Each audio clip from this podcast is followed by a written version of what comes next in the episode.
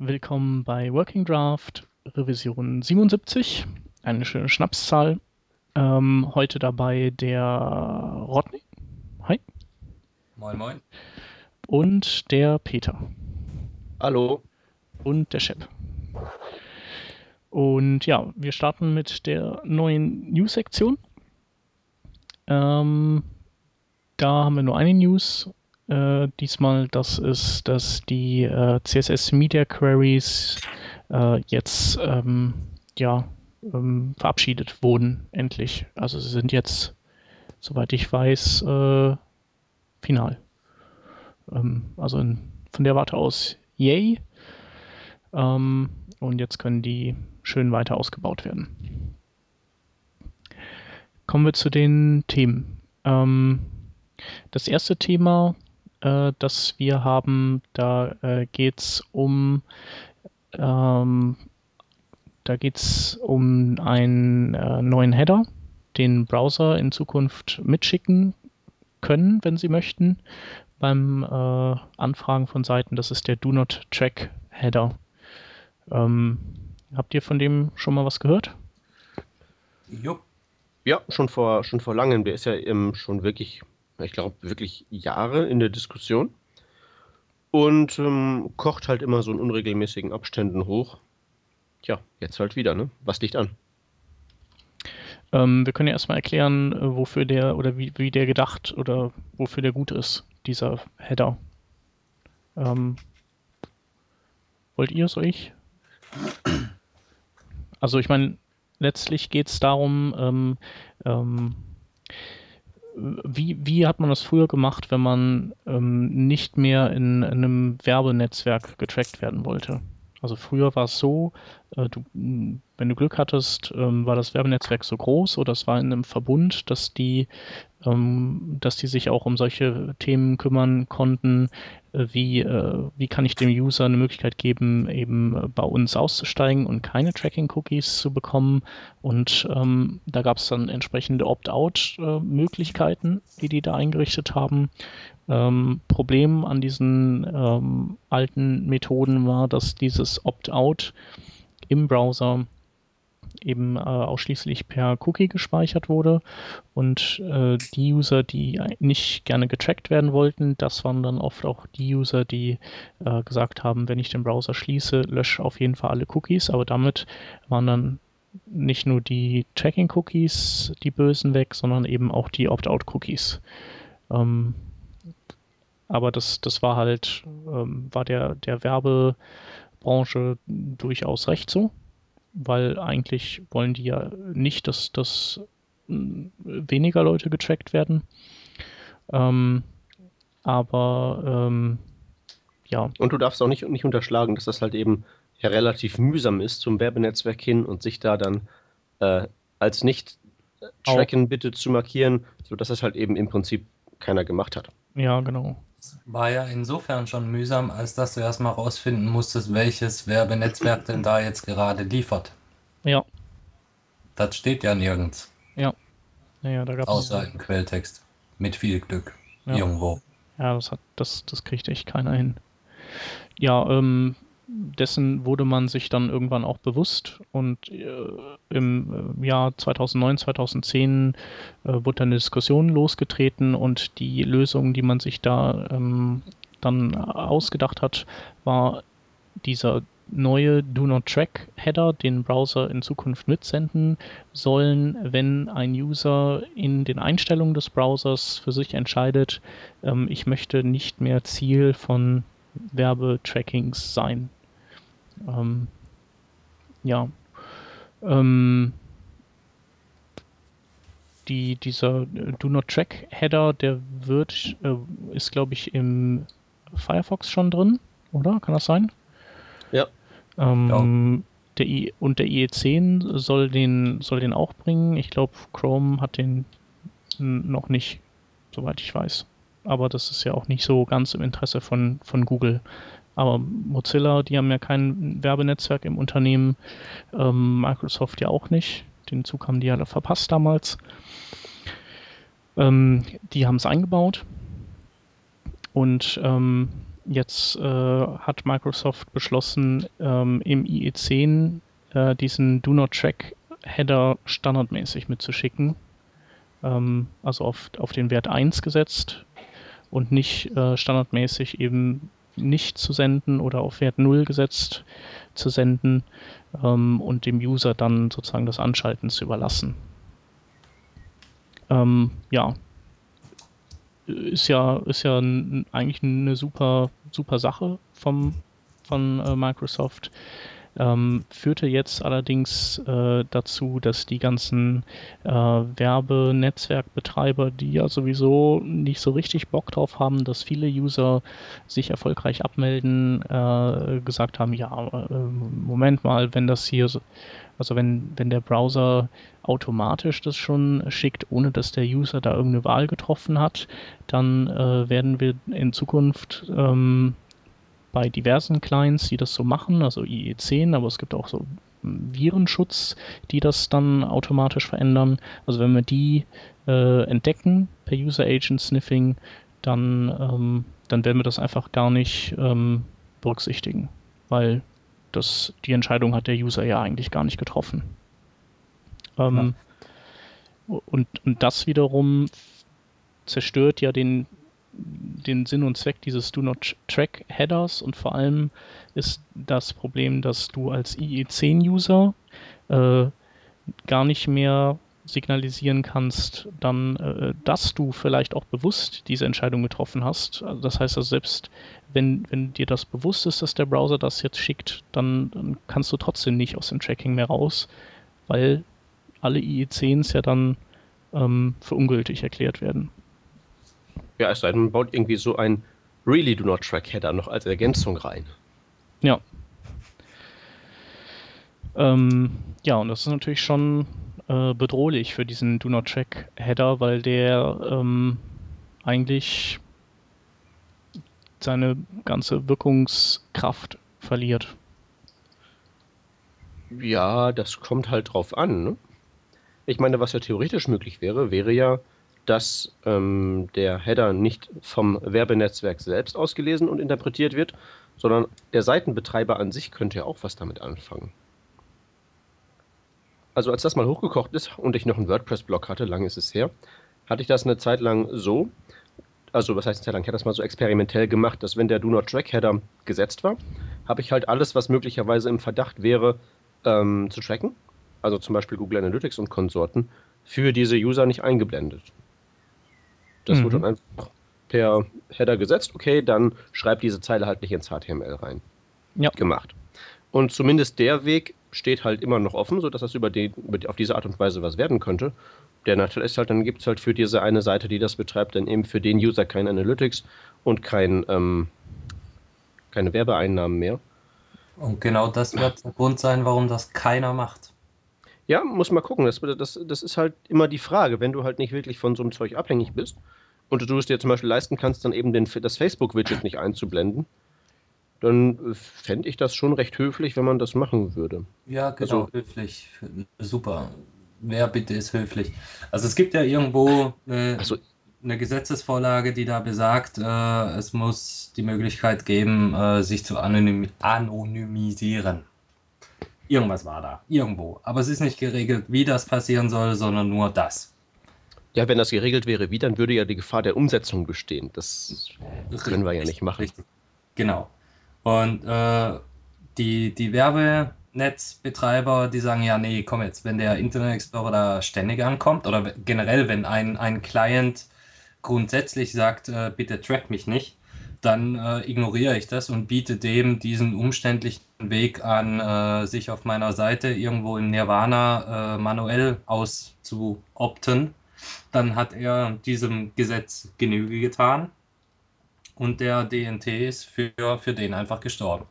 Dein Ansatz, dass ein äh, Webseitenbetreiber ja dann gefälligst die Werbung ausblenden könnte, das bringt ja überhaupt niemand weiter. Kein, kein Webseitenbetreiber, der Werbung auf seiner Seite hat, wird dem äh, nachkommen, denn er will ja Geld verdienen. Darum hat er ja Werbung auf der Seite. Verstehst du, wenn, wenn der. Ja, aber das ist, das ist, doch, das ist doch ein Kontinuum zwischen ich will damit Geld verdienen, weil ich das muss, oder ich garniere damit meinen Katzenblock, damit ich mir eine Kugel Eis mehr in der Woche kaufen kann. Und irgendwo dazwischen ist ja wahrscheinlich die Wahrheit. Also ich habe da jetzt kein Problem, wenn das jetzt wieder hochkommt und tatsächlich mit dem IE10 dann auch drin ist. Zum Beispiel bei mir da ähm, Analytics auszuknipsen. Also ich würde das machen. Ja. Meine ganzen Facebook-Buttons und so sind ja sowieso erstmal per Default deaktiviert. Die tracken also niemanden. Machen wir damit noch Analytics aus und dann sind, ist, glaube ich, meine Seite weitgehend unbedenklich. Ja. Ist die VG Wort böse? Du schließt jetzt leider von, von dir, respektive uns, auf andere. Mir geht dieser ganze Facebook äh, und Co-Tracking-Wahn auch auf den Sack. Drum habe ich überhaupt kein, kein Social-Zeug auf, auf meiner Seite, in meinem Blog. Mhm.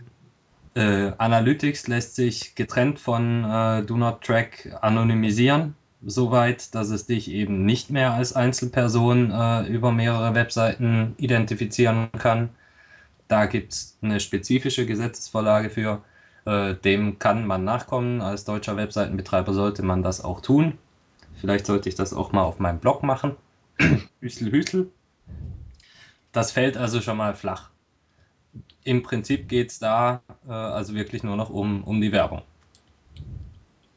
Und eine, eine Webseite wie, was weiß ich, äh, irgendein Verlag, die sind ja eh alle böse, äh, die werden doch das im Leben nicht tun. Die schneiden sich ja ins eigene Fleisch.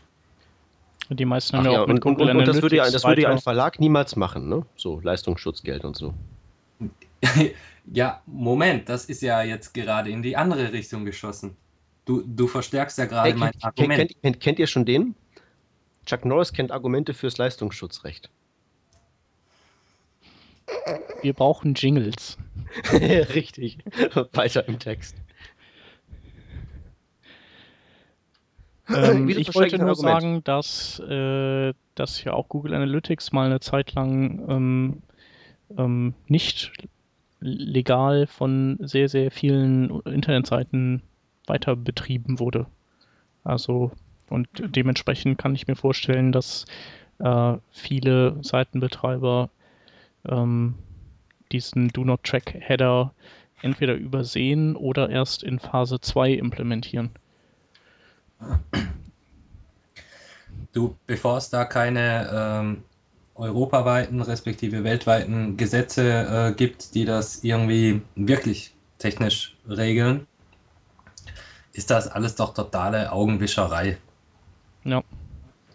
Also, Entschuldigung, aber kann ich nachprüfen, ob jetzt das Werbenetzwerk XY äh, mich wirklich nicht mehr trackt? Nö, überprüfen ich, kannst du es nicht. Ich kann raten, ob die äh, Anzeigen äh, zufälligerweise nicht mehr zu dem passen, was ich vorher auf äh, Amazon gesucht habe. Ja, aber darüber hinaus kann ich es nicht prüfen. Ja, und, und dann, dann wären, wir wieder, wären wir wieder am Spackeria-Ansatz, der da ja sagt, wir können eh nichts daran ändern, dass ähm, alles erfasst wird. Also was machen wir damit am klügsten? Damit leben. Ja, ich meine, man kann sich auch dann eben, wenn es einem wirklich so dermaßen auf den Zeiger geht, es halt eben ausknipsen, so Werbeblocker installieren und sowas. Ja, das ist das nächste. Wer hat denn eigentlich keinen Werbeblocker? ja, ähm, es wäre mal spannend, was passieren würde, wenn irgendein Browserhersteller mal her, daherkommen würde und so ein Ding standardmäßig ausliefern würde. Das, den Fallout würde ich mir ja gerne angucken. Ja, also, aber letztendlich können die sich den Do Not Track äh, Header dann auch sonst wohin stecken, oder? Ist das das Fazit von uns? Im Prinzip ja. schon. Im, im, also sagen wir mal so, realistisch gesehen schon. Äh, unrealistisch gesehen gibt es halt immer noch so Nasen wie ich, die halt der Meinung sind, ähm, so eine standardisierte Höflichkeitsanfrage, mh, mm, auf die man dann reagieren kann, indem man seinen Google Analytics dann irgendwie anders einstellt oder so, äh, ist ja nicht verkehrt, so ein Header mehr oder weniger. Ja, aber ich bezweifle, halt eben, ich bezweifle halt eben wirklich, dass die Werbenetzwerke wirklich hingehen und ähm, von sich aus gegen ihre eigenen Interessen werkeln das ist halt ähm, blöd. Aber wenn man den Do Not Track Header erstmal irgendwie in irgendeiner Form festgeschrieben hat, kann man ja darauf aufbauen und dann eben zum Beispiel wirklich irgendwelche Gesetzesinitiativen anstrengen oder so. alles, was man halt jetzt macht, ähm, ist halt, ähm, man kann da irgendwie so nebulös rumfabulieren. Man muss eben ein Opt-out bieten. Und dann kriegt man eben so ein, so ein, so ein, so ein Cookie-Setzformular dann auf der Werbenetzwerkseite. Wenn man da hingegen das Ding mal konkret irgendwie festschreibt, ähm, egal äh, wie jetzt auch immer, indem zum Beispiel Microsoft da erstmal sagt, okay, dann lassen wir es im IE10 drin, aber wir machen die Checkbox erstmal raus, sodass es eben per Default aus ist. Aber dann haben wir immerhin schon mal ein Werkzeug, auf das wir hinterher zeigen können, wo wir sagen, hier Politiker, da macht mal, dass die das standardmäßig immer beachten müssen. Und dann Richtig. kann man es wieder anschalten. Richtig. Also äh, auf, zum Aufgeben ist mir das jetzt zu schade. Auch dann würde ich es nicht äh, standardmäßig aktivieren. Wieso nicht? Naja, wenn, wenn du hier den Paranoiden schieben willst, dann kannst du auch deinen Klick tun. Ja, also das ist dann wieder die Höflichkeitsfrage. Ne? Ja, du kannst, wenn du einen Browser installierst, kannst du fragen, du willst du hier getrackt werden, ist ganz böse, nö, dann drück mal hier. Super, dann hast du denselben Effekt. Ja, aber der Browser fragt ja schon ähm, beim ersten Start, ob er Standardbrowser werden möchte. Und das ist ja wohl wesentlich wichtiger. Und zwei Fragen geht nicht, das ist usability-technisch nicht zu rechtfertigen.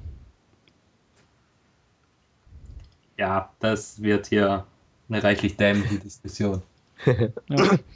Nee, Man also, könnten die ähm, Browser-Hersteller nicht auch hingehen und einfach sagen, wir machen sowas wie diesen Inkognito-Modus äh, für alle äh, Third-Party-Cookies zum Beispiel. Äh, dass halt nur Cookies, die von der primären Domain halt kommen, auch ähm, und meinetwegen auch deren Subdomains, äh, dass, dass die dauerhaft gespeichert werden und alle anderen werden halt verworfen immer wieder. Ja, aber das haben wir doch schon in den regulären Browsern. Also im Ist Firefox das so? Im Firefox kann man es anmachen, oder? Im Firefox gibt es auf jeden Fall die Option, dass man Third-Party-Cookies gar nicht akzeptiert. Ja. Und die Frage ist halt, ob das, ob das wirklich, Lösung, oder? Und, und wenn es so ist, ist halt die Frage, ähm, ist das dann wirklich ein Unterschied? Also mir jetzt als, Netz, als, als Werbenetzwerkbetreiber wäre egal aus welchen Gründen ich nie, jemanden nicht tracken kann, wie das technisch gemacht ist. Ob das jetzt über so eine Cookie-Verwerfsregel ist oder über Aber das Gute ist, dann, ist ja dann äh, liegt halt die Kontrolle beim äh, Client und nicht beim äh, Werbenetzwerkanbieter. Also dann muss Ja, okay. Ja. Mhm. ja, hast recht. Aber trotzdem, wenn der Werbenetzwerkanbieter und einer der Browsersteller eben auch Google ist, dann haben wir da wieder so ein Interessenkonflikte, also ich weiß nicht. Ich sag halt, das Ding muss erstmal irgendwie fertig gemacht werden, der Not Track Header, und dann kann man den ähm, nutzen. Das ist halt nur ein Werkzeug, das ist eine Schaufel. Aber den Arm zum Anpacken müssen wir dann eben anderweitig konstruieren, eins nach dem anderen. Richtig. Also von Gut. mir aus sollte den in den, im IE halt defaultmäßig ausmachen. Ist egal, solange man dann sagen kann, okay, damit können wir leben, wir machen das Ding so und dann nehmen wir ähm, die volle Wucht des Gesetzes und hauen da mal feste drauf, sodass das was wird. So würde ich das machen. Dann machen wir das doch. Richtig so. Wir sehen uns im Bundestag. Ja. Okay. Ähm, dann hätten wir den Do Not Track Header äh, umfassend beleuchtet und dann ähm, können wir uns als nächstes mal einem sehr, sehr findigen äh, Trick zuwenden. Ähm, wir hatten vor vielleicht vier, fünf äh, Revisionen mal gesprochen über ähm, DOM Mutation Events und DOM Mutation Observer. Äh, das sind, sind halt ähm, ja, Überwachungsmethoden für das DOM die, sobald äh, das DOM äh, verändert wird, in irgendeiner Art und Weise ähm, entsprechende Events werfen. Ähm, und das Fazit äh, dieser, dieses Themas damals war, dass diese DOM-Mutation-Events, die, die es schon lange gibt, dass die kacke sind, weil ähm, die die Browser unglaublich langsam machen und dass die DOM-Mutation-Observer, die deren Ablöse sind, äh, diese Probleme nicht haben, aber sie erst in Vorabversionen äh, von Firefox und Chrome eingebaut sind. Also man sie, also die noch nicht zur Verfügung stehen, ähm, der breiten Masse. Äh, sprich, man, es, es gibt eine Lücke ähm, und die Lücke hat jemand sehr trickreich ähm, geschlossen. Wollt ihr mal erzählen, äh, wie er das gemacht hat? Nö. Also ich reiß ja? mich da jetzt nicht drum. Hm. Ja, ich, drum reißen auch nicht, aber an sich ist das die neuen. Tut mal was für eure Flutter-Klicks.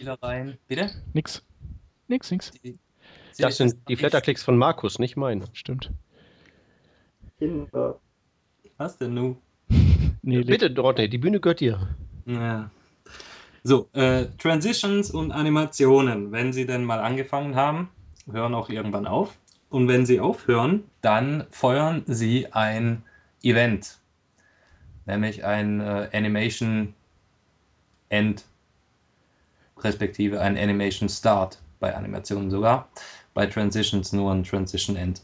Und diese, diese Events, die können wir per JavaScript abfangen. So, und da ist jetzt jemand auf die Idee gekommen, dass wenn ich ein Element in den DOM einhänge und auf diesem neuen Element direkt eine Animation ausführe, dann kriege ich auch direkt ein Animation Start Event. Also hört er auf dieses Animation Start Event und kann, ein, kann dadurch äh, ermitteln, ob ein neues Element eingefügt wurde. Das ist an sich total trivial. Ja. Und macht und sich halt auch, auch schon der ganze Trick. Ja. Ja, ähm, ja dazu muss man sagen, dass, äh, dass halt diese Animationen ähm, dann auch, auch eben direkt ausgeführt werden, sobald so ein Element erscheint. Also wir zwei hatten ja auch mal an einem Projekt gearbeitet, wo wir dann auch mit CSS-Animationen ähm, so Bewertungsbalken äh, gebaut haben, die, äh, sobald die erscheinen, äh, erstmal leer sind und, und dann innerhalb von einer Sekunde äh, lädt sich quasi der Balken bis zu der Bewertung auf, äh, die, die da gegeben wurde.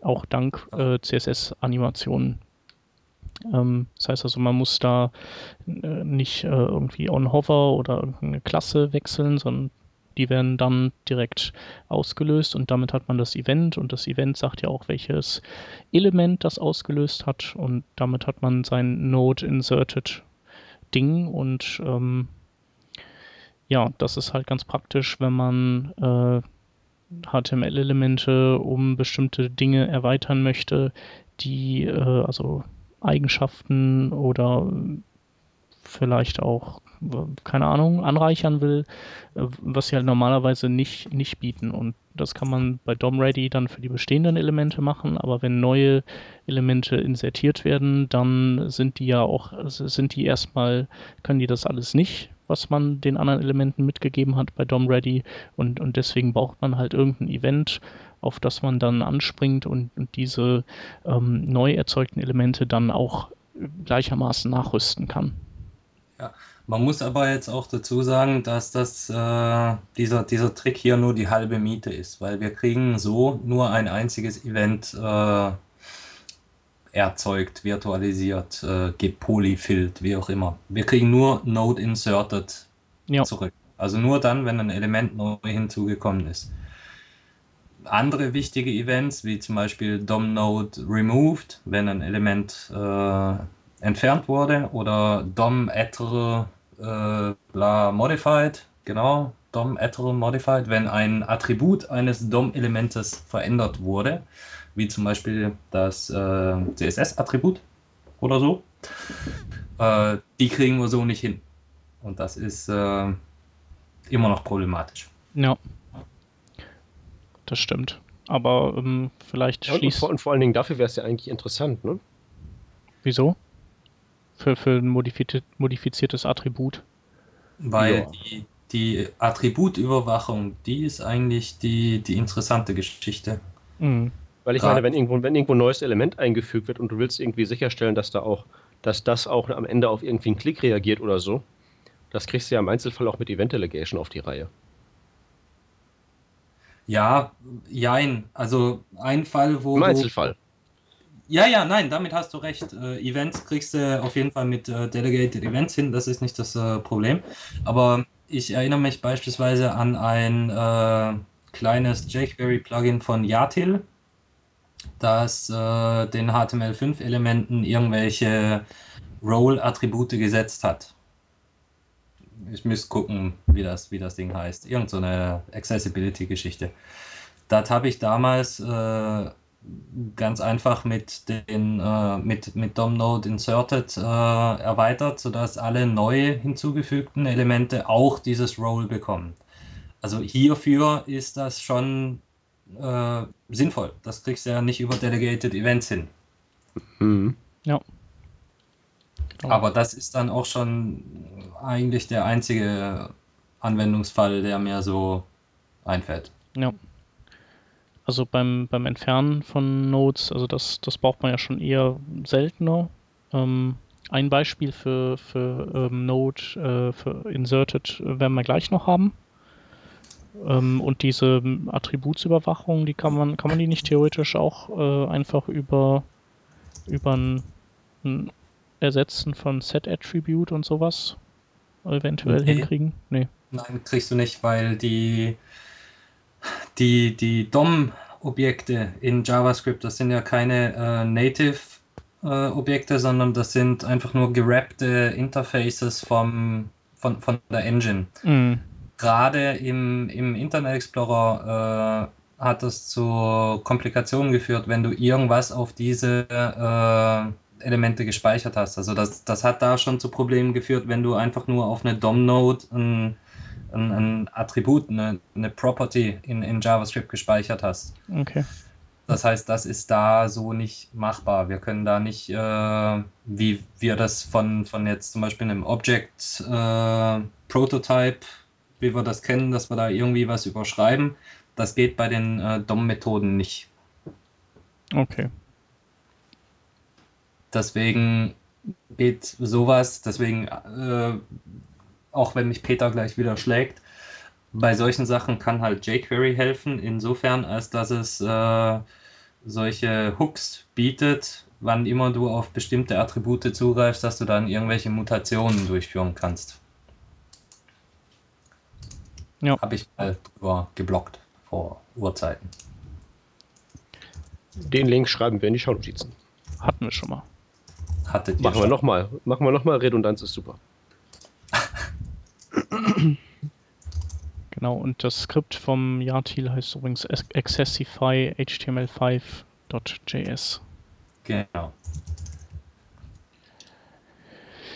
Ja, so, das, heißt, äh, also das, das, Fazit ist also, wir haben jetzt hier so einen mittel, mittelguten, mittelguten Polyfill und ähm, perspektivisch wird das dann ersetzt durch Mit einer nativen Lösung.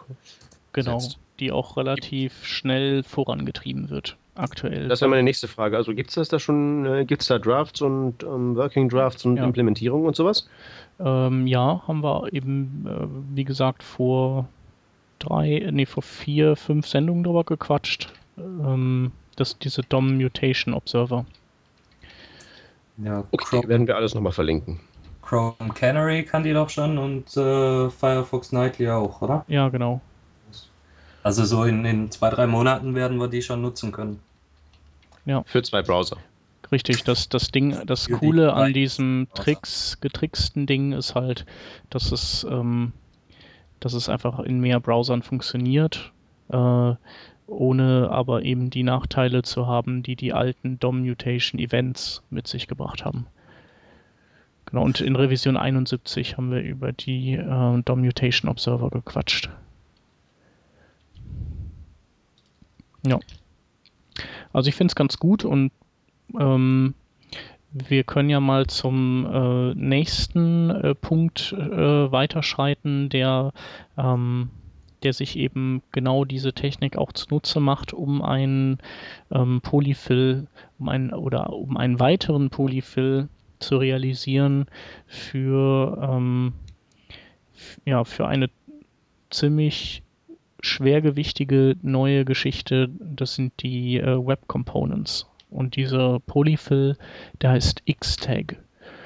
Ähm, Web Components beziehungsweise ähm, äh, Shadow DOM hatten wir jetzt schon äh, ein paar Mal äh, bei Working Draft. Ähm, Sollen wir nochmal kurz ganz, ganz schnell in einer Minute sagen, worum es da geht? Redundanz ist super klasse toll. Ja, die, Kurz, die Kurzfassung von äh, Web Components ist, dass ich im Prinzip versteckte Subdoms bauen kann. Das heißt, ich kann ein, ein, ein Plugin, irgendeine Komponente, was weiß ich, so ein blödes Tree-Menü, wie man aus dem ach so tollen Internet, äh, Microsoft Windows Explorer kennt, um hier durch seine Verzeichnisse zu stapfen. Das, äh, wenn, man, wenn man sowas baut, hat man ja unheimlich viele verschachtelte äh, Listen und Links und Elemente und ich weiß nicht und äh, das bläht den, bläht den DOM auf. Und üblicherweise will ich aus, aus Sicht einer Applikation gar nicht mit diesen einzelnen äh, Listenelementen arbeiten, sondern einfach nur dieses, äh, den, den Tree, den, diese Baumstruktur als Gesamtes ansprechen. Und der Shadow DOM erlaubt genau das. Im Prinzip kriege ich mehr oder weniger sowas wie ein, wie ein iFrame für DOM-Bereiche.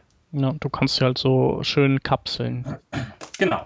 Die werden dann in so einen, in so einen mehrfach gepanzerten Container geworfen und können von außen dann nicht mehr gesehen und beschädigt werden. Ja, äh, ja, und äh, in Browsern werden halt auch so Date-Picker-Widgets, die werden letztlich auch in, per Web Components umgesetzt, also äh, als eine Riesenansammlung von HTML, die zu diesem Date-Picker führt, aber von außen sieht man nur ein Input-Element Type Date ähm, und das wird im Hintergrund im, im Schattenbereich des Browsers, den man nicht sieht, ähm, da arbeitet eben so ein Shadow DOM bzw. Web Components, ist nichts anderes. Um, ähm, und die sind halt gedacht für so Interface-Elemente, aber auch für so dekorativen Kram. Also ähm, was ja auch sehr aktuell ist, sind diese ganzen Pseudo-Elemente, die per CSS generiert werden. Äh, die verfolgen ja auch einen, einen, dekorativen Ansatz, der vermeiden möchte, das DOM um dekorative äh, DOM-Knoten aufzublähen. Also erzeugt man halt so virtuelle ähm, Elemente und nichts anderes können auch die Web Components leisten dass man dekorative Hilfselemente sich baut. Naja, und äh, Teile dieser Web Components äh, gibt es schon in Chrome. Die muss man über so ein spezielles Flag anschalten. Und ähm, ja, die anderen Browser haben das halt, äh, unterstützen es noch nicht. Äh, und dieser X-Tag ähm, Polyfill, der äh, schließt halt die Lücken ähm, in den anderen Browsern. Beziehungsweise auch Lücken äh, im, im Chrome selbst.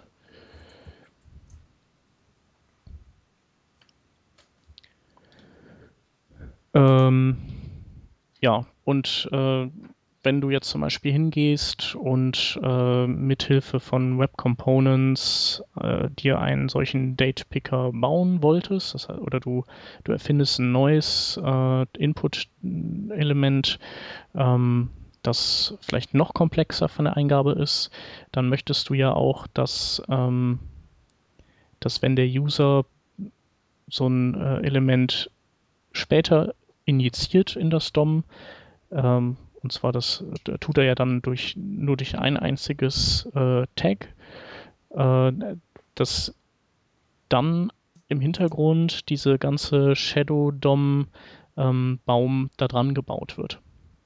Und für diesen, äh, für diesen Zweck musst du das halt beobachten, das DOM, und mitbekommen, wenn solche Elemente injiziert werden.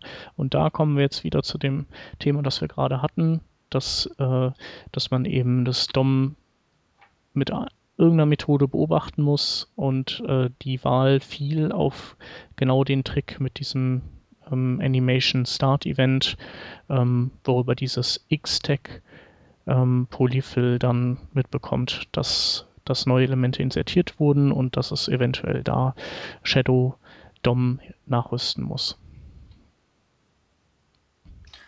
So, und wenn, wenn dieses Shadow DOM da jetzt aufgebaut wurde, wenn das da nachgerüstet wurde und ich werfe dieses Element wieder raus, was passiert dann? Dann, dann habe ich Speicherleichen oder, oder was? Äh, kann sein, dass du einen Speicherleichen hast. Ähm, weiß ich aber jetzt nicht äh, genau. Also ich den, den Teil habe ich mir jetzt nicht angeguckt, habe ich auch nichts drüber gelesen.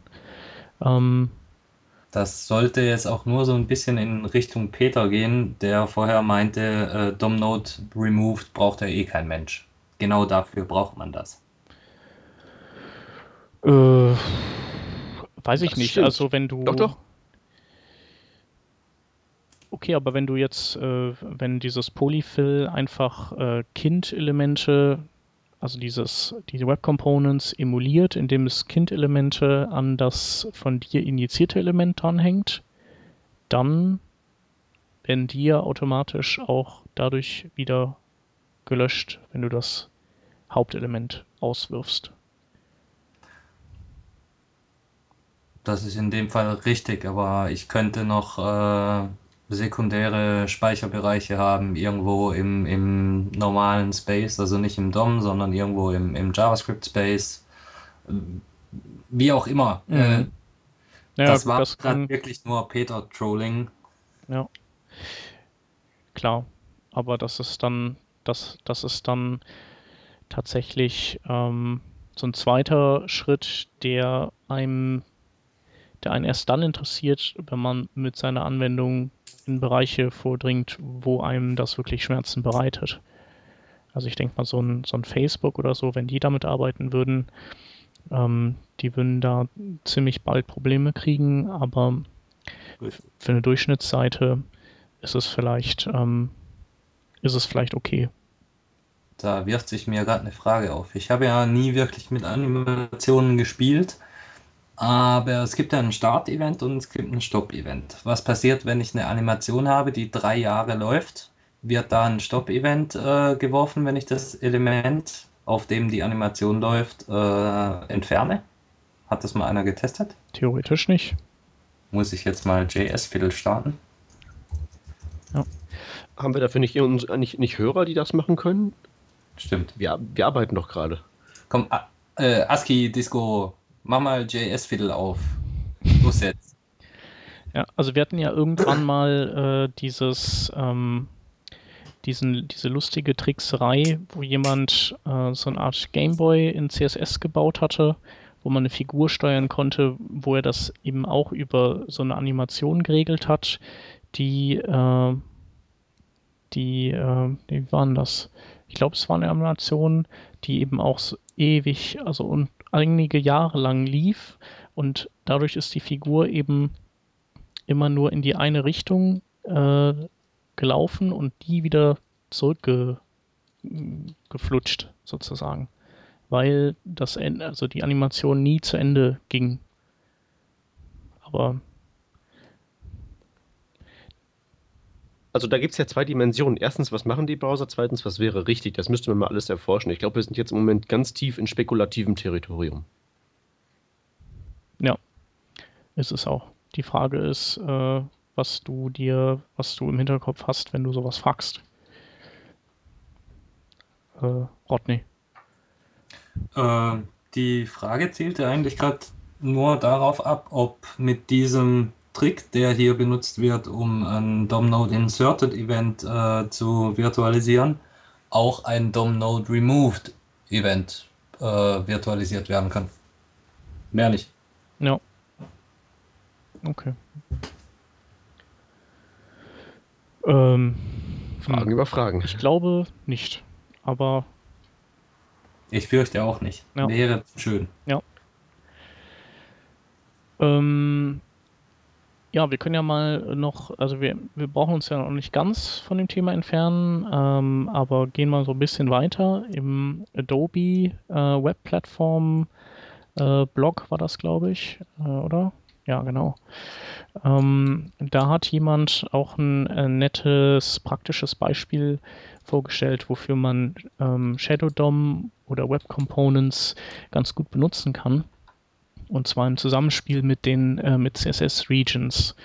Ähm, CSS Regions funktionieren ja so, dass du äh, du hast äh, ein Element, das deine Inhalte enthält und dann kannst du auf deiner Seite beliebig viele andere Elemente, die, die einfach erstmal leer sind, erstellen ähm, und äh, dann mithilfe der CSS Regions eine, einen Zusammenhang zwischen den allen herstellen und sagen, der Inhalt, der in diesem ursprünglichen Element war, der soll nicht mehr in diesem Element sein, sondern der soll jetzt Reihe, der Reihe nach durch diese anderen Elemente, die vormals leer waren, hindurchfließen. Ähm, ist eine total coole Technik, mit der man super Sachen machen kann. Ähm, aber wie man vielleicht schon an der Beschreibung hören konnte, führt äh, oder bedient sich, bedienen sich die CSS-Regions an, ähm, ja, an, an so Hilfs-Markup. Äh, du brauchst halt äh, diesen Anfangscontainer, in dem die Inhalte drin sind, der dann später aber ähm, visuell leer ist und du brauchst die anfänglich leeren Container, in die später der Inhalt hineinfließt. Ähm, und mit Hilfe von Web Components könntest du äh, diese, diese ganzen zusätzlichen Container, in die der Inhalt fließt, einfach in so einen Shadow DOM hineinkapseln und hättest dann äh, im Ergebnis, äh, wenn du ins DOM reinguckst, wieder nur ein Element und obwohl unter der Haube diese vielen Elemente am Werk sind, durch die eben äh, dieser Inhalt, der per CSS Regions formatiert wurde, hindurchfließt. Ähm, also ich denke, die Web Components, die werden uns noch richtig Spaß machen.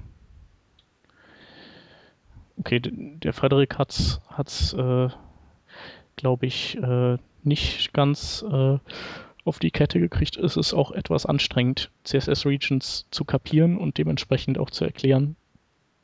Aber ähm, da könnte ich eventuell noch den, da könnte ich den Vortrag äh, von Stephen Hay von der letztjährigen Frontiers zum Beispiel empfehlen, obwohl ich da noch dazu sagen muss, dass sich die äh, CSS Regions Syntax etwas verändert hat gegenüber damals, aber von der Funktionsweise wird es da gut erklärt. Können wir ja auch verlinken. Ja, äh, dann würde ich sagen, ist die Zeit gekommen, uns dem letzten Thema des Tages zuzuwenden. Schutzgelderpressung. Genau. Aber von wem? Ähm, ja, äh, wie wär's mit dir? Ich? Nö. Ja. Ich, ich habe damit nichts am Hut. Ich bin Freiberufler. Äh, okay, also ähm, um es mal ganz kurz zusammenzufassen, ähm, wer halt kein Freiberufler ist, sondern angemeldetes Gewerbe ist, ähm, ist halt automatisch ähm, Mitglied in einer Industrie- und Handelskammer. Und ähm, für die kleinen Fische stellt es sich halt so dar, dass das eben eine Zwangsmaßnahme ist, mit der einem, ähm, nee, ich formuliere das mal jetzt nicht gleich so wertend. Also man ist da automatisch Mitglied drin und entrichtet dort seinen Beitrag und diese Industrie- und Handelskammer vertritt einen dann. Ähm, das ist jedenfalls die Theorie. Nun ähm, wird das von einigen so wahrgenommen, als sei das ein reines Hindernis, das erstens bürokratisch ist und zweitens einem da unnötig das Geld aus der Tasche zieht. Und es gibt ähm, zunehmend Bewegung in die Richtung, diesen ganzen Schrott doch mal abzuschaffen. Und der konkrete Anlass, warum wir das jetzt auf die Agenda setzen, ist ein ähm, Artikel auf perun.net, wo das Ganze nochmal in aller Breite erklärt wird, wo es auch Videos gibt und vor allen Dingen, ganz, ganz wichtig, eine Petition beim Bundestag, wo man gegen diese Zwangsmitgliedschaft unterschreiben kann. Und im Namen sämtlicher Kleinunternehmer ähm, würde ich jetzt mal die gesamte Hörerschaft darum bitten, das auch zu machen, weil es ist halt echt zu nichts gut, außer dass man halt immer da sein ähm, ja, Geld dort liegen lässt. Ja. Ähm, ich denke auch für Freiberufler ist es äh, nicht verkehrt, dort zu unterschreiben. Ähm, äh, einfach deswegen, weil ähm, du kannst ja, wenn du Pech hast, als Freiberufler irgendwann vom Finanzamt äh, umgestuft werden äh, oder eingestuft werden als Selbstständiger und spätestens dann wird es für einen dann doch relevant. Also nicht, nicht dass man, äh, dass das wünschenswert wäre, aber es kann halt passieren. Und dann wird sich die IHK, würde sich die IHK bei einem melden. Ja, also nicht nur für jetzt hier ähm, Freiberufler, sondern ich würde mal irgendwie sagen, für jetzt äh, für jeden Menschen, der einigermaßen gerade ausdenken kann, bietet es sich eigentlich an, die ja, Sinn und Zweck dieser, dieses, dieser Läden in Frage zu stellen, oder? Ja, auf jeden Fall. Also das Weil die sind ja also Dauerthema da halt- gerade im Ich trage da mein IT-Bereich. Geld hin und ähm, was, was machen die damit? Ja, also ich meine, der, der Wladimir schreibt in seinem äh, Blog ja auch, ähm, dass er selber, obwohl er ja auch schon sehr, sehr lange selbstständig ist, noch nie ähm, irgend, irgendwelche Dienste oder, oder Hilfsangebote, äh, wenn man es überhaupt so nennen kann, von der IHK für sich äh, nutzen konnte. Also obwohl er je, und jedes Jahr zahlt er eben einige hundert Euro an die IHK und ähm, der andere Punkt ist, dass, äh, dass die angeblich äh, deine Interessen vertreten, aber er zu Recht anmerkt, ähm, dass die einfach überhaupt keine Ahnung haben, welche, was unsere Interessen sind. Weil da sitzen sonst was für Leute, aber bestimmt keine Leute, die, die wissen, was Webworker irgendwie für Bedürfnisse haben oder Leute in unserer Branche. Würdest du so weit gehen, ihnen zu unterstellen, dass sie, wenn sie Ahnung hätten, ähm, sich dafür interessieren würden? Äh, keine Ahnung. Also sie, ähm, wenn die, wenn die IHK äh, mehrheitlich von, von solchen Menschen oder diese Kammer von solchen Menschen besetzt wäre, dann ähm, wäre es ja, läge es ja im Interesse jedes Einzelnen, der da auch ist, ähm, vielleicht eine gewisse Lobbyarbeit zu betreiben. Dann könnte man sagen, okay, keine Ahnung, wenn die die FDP überreden, dass äh, Internetseiten nur noch 7% Mehrwertsteuer äh, pflichtig sind, dann, dann wäre das ja mal was. Aber das tun, das, das ist ja nicht der Fall. Also da kann man ja auch jetzt nicht sagen, die, die tun was für einen. Oder? Ja, das ist, also ich, ich, ich bin mir echt nicht sicher, ob das, ob, ob irgendwelche Tätigkeit Sinn des Ganzen ist. Oder ob es nicht Sinn des Ganzen ist, unter ähm, Ausübung möglichst wenig Tätigkeit ähm, einfach mal so bequem das, Ja. da so den Laden einfach zu finanzieren. Ne? Das ist ja eigentlich recht zivilisiert, wie die das machen. Ne? So einfach per Post und so. Ja. Also früher wären da irgendwie Giovanni und Roberto bei dir aufgeschlagen und hätten dich persönlich bedroht. Das ist ja so schon wesentlich effizienter. Da spart man ja ein paar Arbeitsplätze ein. Also ich, ich will Ihnen zubilligen, dass Sie in vielleicht äh, traditionelleren ähm, Bereichen äh, vielleicht schon irgendwas bringen. Äh, was weiß ich nicht. Was Also ist, was ist bei dir ein traditioneller Bereich? mh, vielleicht so Tischler oder oder Moment mal, die sind in der Handwerkskammer. Die haben eine Handwerkskammer, die sind Stimmt. nicht in der Industrie- und Handelskammer. stimmt auch wieder. Das ist ja der, der brachiale Unterschied. Ja, Die anderen Kammern, wie zum Beispiel die Ärztekammer auch, die haben ja auch noch ganz andere Aufgaben. Unsere Industrie- und Handelskammer ist ja eine reine Lobbybude. Die Ärztekammer, Soll eine sein. ja, soll eine sein. Ich meine, ich habe mich mit der IHK bis äh, zu diesem Blogpost nicht auseinandergesetzt. Ich habe immer fein meine paar hundert Euro im Jahr bezahlt. Warum auch immer. Äh, Wie auch immer, ähm, während, während unsere äh, IHK quasi eine Lobbybude sein soll, äh, hat eine, eine Ärztekammer beispielsweise ja noch andere Aufgaben. Die haben ja auch äh, die Pflicht, über die äh, Ärzte zu wachen und zu urteilen. Also da gibt es wohl irgendwelche Sicherheitsmechanismen, äh, die von dieser Kammer ausgehen, um einem Arzt beispielsweise auch äh, das Recht zum Praktizieren zu, ent zu entziehen oder irgendwas in der Richtung. Stellt euch vor, das gäbe es auch für JavaScript-Programmierer. Das wäre voll toll. Ich glaube, dann hätten wir auch kein Problem mehr mit jQuery. vielleicht sollten wir die Petition abändern, dass wir von der IHK verlangen, dass sie diese, dass sie äh, in dem Bereich äh, aktiv wird. Ja, aber ich glaube, dann machen wir uns das Open Web. Hm, stimmt auch wieder. Ja, das, das ist, glaube ich, jetzt auch nicht ernsthaft. Nein, das, das, das Ding ist halt, es ist halt effektiv eine Strafzahlung auf selbstständige Tätigkeit. Richtig. Also, und das, äh, da, da kann mir keiner erzählen, das gäbe irgendeinen Grund, das aufrechtzuerhalten, außer wenn irgendwer persönlich halt sagt, ja, ich bin da jetzt Vorstandsäumel und ähm, wenn ich das nicht wenn der Job nicht mehr da ist, dann kann ich mir irgendwie, kann ich meinen Benz nicht abbezahlen oder sowas. Alle anderen Argumente weiß ich nicht. Lass ich, kann ich, sehe ich echt nicht, wo ich die gelten lassen kann. Ja. Ne, es ist halt, es ist, ich, ich reg mich halt immer tier, tierisch auf, wenn das reinflattert. Ja, wobei. Also ich reg mich halt richtig auf. Ja, du, du musst allerdings auch einen äh, gewissen Betrag erwirtschaftet haben, um da überhaupt äh, was blechen zu müssen. Also ich kann mich erinnern, als ich. Und dann werde ich und, und dann, und dann werde ich da werde, werde ich dafür Bestrafzahlung. Genau, Leistung muss sich wieder lohnen, oder wie war das? Äh, so 2004, 2005, als ich ähm, mein Gewerbe noch im Nebenerwerb hatte und selten über die 800 Euro im Monat kam, äh, musste ich auch nichts an die IHK abdrücken, wenn ich mich recht erinnere. Aber wer kann von 800 Euro leben? Kein. Mhm.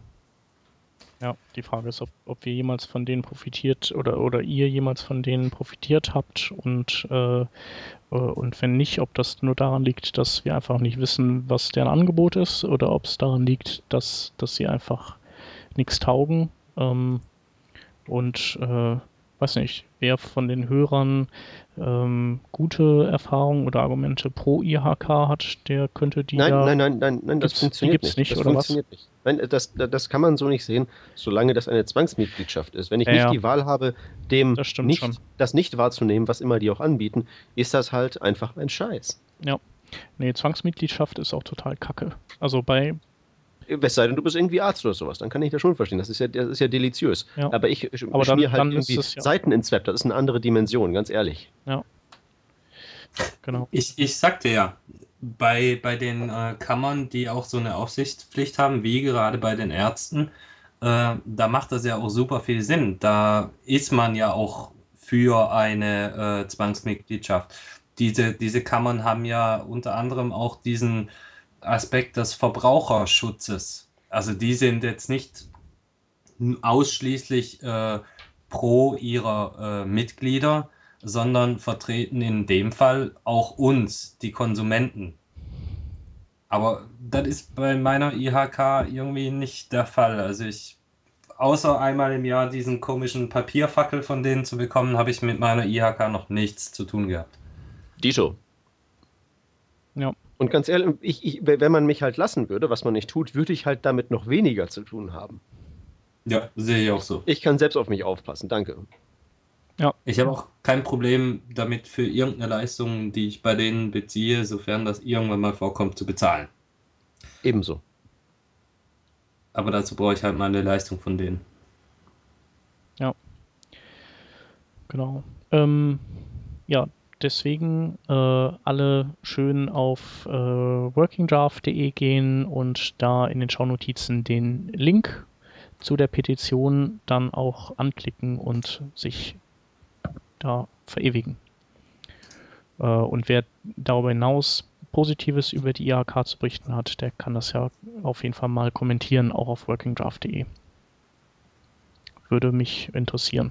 Also es gibt bestimmt auch hier und da mal ein paar Ausnahmen zu unserem düster gepinselten Bild. Ich bin mir da wirklich nicht allzu sicher. Das, das nächste Interessante wäre auch zu wissen, äh, wie viele Leute dann als äh, sogenannte, ach, was war das Wort, Freiberufler unterwegs sind. Also ich bin ja was, als Freiberufler unterwegs. Ja, was, was, was war denn da der große Unterschied? Warum, warum zahle ich an die IHK und du nicht? Keine Ahnung. Ich weiß es nicht. Ähm,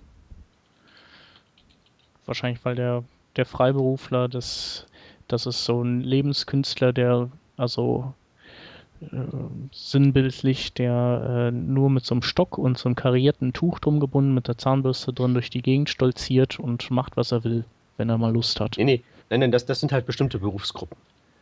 Ja, das schon. So. Aber, und wenn du in die ähm, reinfällst, dann kannst du das machen. Und wenn du irgendwie was anderes machst, und das kann auch nur eventuell daran grenzen, dass du was anderes machst, dann bist du schon wieder so im, im, im, im Rechtsunsicherheitslimbo. Ah, Moment, ich, ich erinnere mich wieder, ich erinnere mich wieder. Ihr dürft nur Dienst leisten. Das heißt, der, der Chef darf wirklich nur seinen, seinen Hintern verprostituieren um irgendwem eine Webseite zu bauen. Das auch, aber da ich Freiberufler bin, also darf ich nicht nur ausschließlich weisungsgebunden arbeiten, sondern ich muss ähm, deswegen ja auch frei.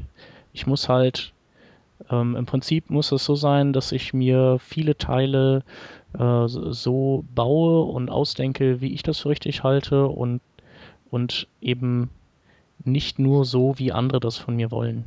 So. Ja, worauf ich raus äh, wollte, ist, du darfst beispielsweise kein Produkt äh, bauen, das du dann vermarktest. Du darfst in dem Sinne nicht weiter gewerblich aktiv werden, als deine Dienstleistungen mhm. zu ja. vertreiben. Ja. Das heißt, Und das wird dann spätestens dann kompliziert, wenn du in deinen Blog eine Werbeanzeige reinbaust. Ja, ich glaube, das kann man noch irgendwie so vertuscheln. Ja, ja, aber trotzdem, dann, ich meine, es fängt dann an, kompliziert zu werden. Ja, ja. Und dann, und dann, das ist ja schon ekelhaft, wenn das kompliziert wird, wenn das nicht mehr ganz klar definiert ist. Und ganz ehrlich, ich meine, die Welt ist halt eben nicht schwarz und weiß. Sowas, sowas hat man halt, ne? Also ähm, da ist halt keiner völlig äh, vorbefreit, abgesehen davon, dass ich halt echt nicht verstehe, warum, warum sollte irgendwer mir diese Strafzahlung an den Hals wünschen. Ich habe doch niemandem was getan. ja, nicht schön, nicht schön. Nee, ernsthaft. Das wäre doch, das wäre wirklich mal eine Maßnahme zur Entbürokratisierung. Da wäre ich mal voll dafür. Ja. Ich finde, du musst halt Bundeskanzler werden. Ganz sicher nicht. Okay, dann äh, wären wir mit diesem trüben Thema, mit unseren Themen durch und ähm, können noch ein paar Links äh, in den Raum werfen, die wir besuchen besuchenswert finden. Ähm, der erste ist vom Rodney oder die ersten sind von Rodney.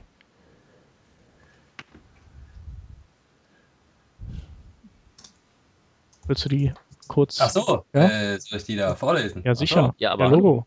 Moment. Wer denn sonst? Oh, hier, genau. Da hätten wir Rehviertel.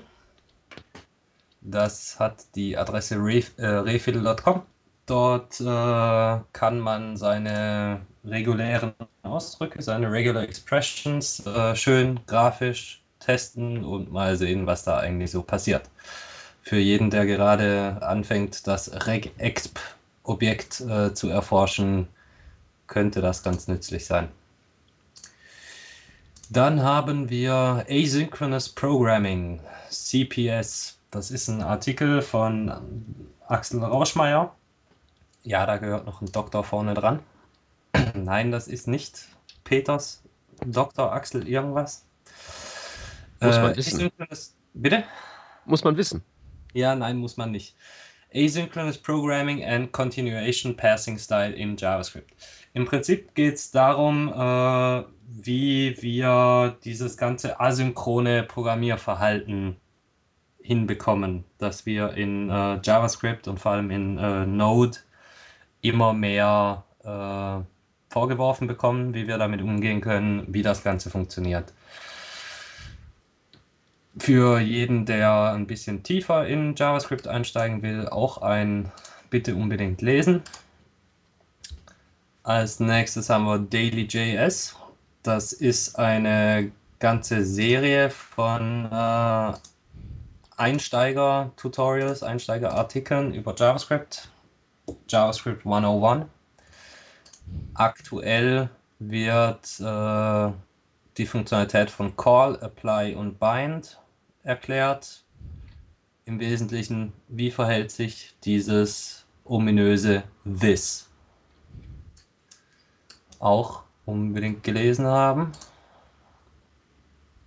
Ja. Ich gebe an Shep. Das ist Shep. Genau, das nächste, der nächste Link ist, äh, der kam über den Chat vom Sebastian rein und das ist eine Liste aller Grunt Plugins für Grunt man höre die letzte Folge, ähm, die im Node Packet Manager zur Verfügung stehen. Äh, dann ähm, gibt es hier ein kleines äh, Tool, das heißt PageGuide.js. Ähm, mithilfe dieses Tools kann man äh, so eine Art äh, Guided Tour über die Funktionen der eigenen Seite ähm, bauen. Relativ easy. Fand ich ziemlich cool. Ähm, was haben wir als nächstes? Wir haben den auch, auch wieder äh, was vom Sebastian, diesmal allerdings ein Artikel von ihm im Net Magazine 10 Things You Didn't Know JavaScript Could Do. Ähm, super interessant und äh, wer sich, äh, wer da ein bisschen tiefer einsteigen will, der sollte sich vielleicht äh, noch seinen Talk auf der Beyond Tellerrand Play diesen Jahres anschauen. Oder, ähm, ja doch, genau. Ähm, nächster ist wieder vom Rodney. Yo, uh, Cool Your Eyes Don't Change. Das ist ein Artikel vom W3C, der euch im Wesentlichen äh, erklärt, dass wenn ihr einmal eine Ressource im Netz zur Verfügung gestellt habt, die doch gefälligst auch beibehalten sollt, ähm, ja, geht es auf gewisse Probleme ein, warum URLs unter Umständen äh, verändert werden könnten und wie man dem entgegenwirken kann. Wer also irgendwelche Webseiten insoweit baut, als dass er auch für die URL-Struktur zuständig ist, bitte lesen. Der Artikel ist zwar von 1998, glaube ich, aber ähm, das ändert nichts daran, dass der Wahrheitsgehalt ähm, immer noch aktuell ist. Leider ja. Äh, das nächste sind mm, zwei äh, oder mehrere Links zu diversen äh, Flash-Runtimes, die in JavaScript äh, realisiert sind. Ähm, also Flash abspielen ohne Flash und mit JavaScript. Äh, das eine ist Mozilla Shumway. Ähm, das ist noch ein bisschen unfertig und neu, aber sehr vielversprechend. Und das andere, das äh, schon recht weit gereift zu sein scheint, ist Bike Chat von Yuxibu. Ähm, und da gibt es ein schönes Video, das dessen Fähigkeiten zeigt. Ähm, dann haben wir einen kleinen Artikel, den wir verlinken wollen, weil es da immer noch Missverständnisse gibt. Ähm, äh, CSS-Generated Content and Screenreaders, ähm, der der Frage nachgeht, wird äh, per CSS generierter Content, also per Pseudo-Element generierter Content von Screenreadern äh, jetzt ignoriert oder wird er vorgelesen oder berücksichtigt? Ähm, mit überraschendem Ergebnis eventuell. Ähm, und das letzte ähm, ist eine Bibliothek, äh, mit der man ähm, ja, Parallax-Scrolling bauen kann auf seiner Seite. Die heißt Scroller und ähm, von denen kommen ja immer mehr äh, heraus. Es ist aber generell eine Animationsbibliothek auch und vor allem, und das gefällt dem Peter auch äh, besonders, ähm, hängt sie nicht von jQuery ab und ist eben völlig äh, Framework-agnostisch. So muss das sein. Ja, ähm, und ja, damit wären wir durch und äh, bedanken uns beim Rodney für die Bitte gerne. für das Beiwohnen und für das mit Themen äh, ähm, uns flankieren und äh, bedanken uns bei den Leuten im Live-Chat, bei den Live-Hörern und auch bei den Konservenhörern. Und ich sag bis nächste Woche. Tschüss. Adios. Tschüss.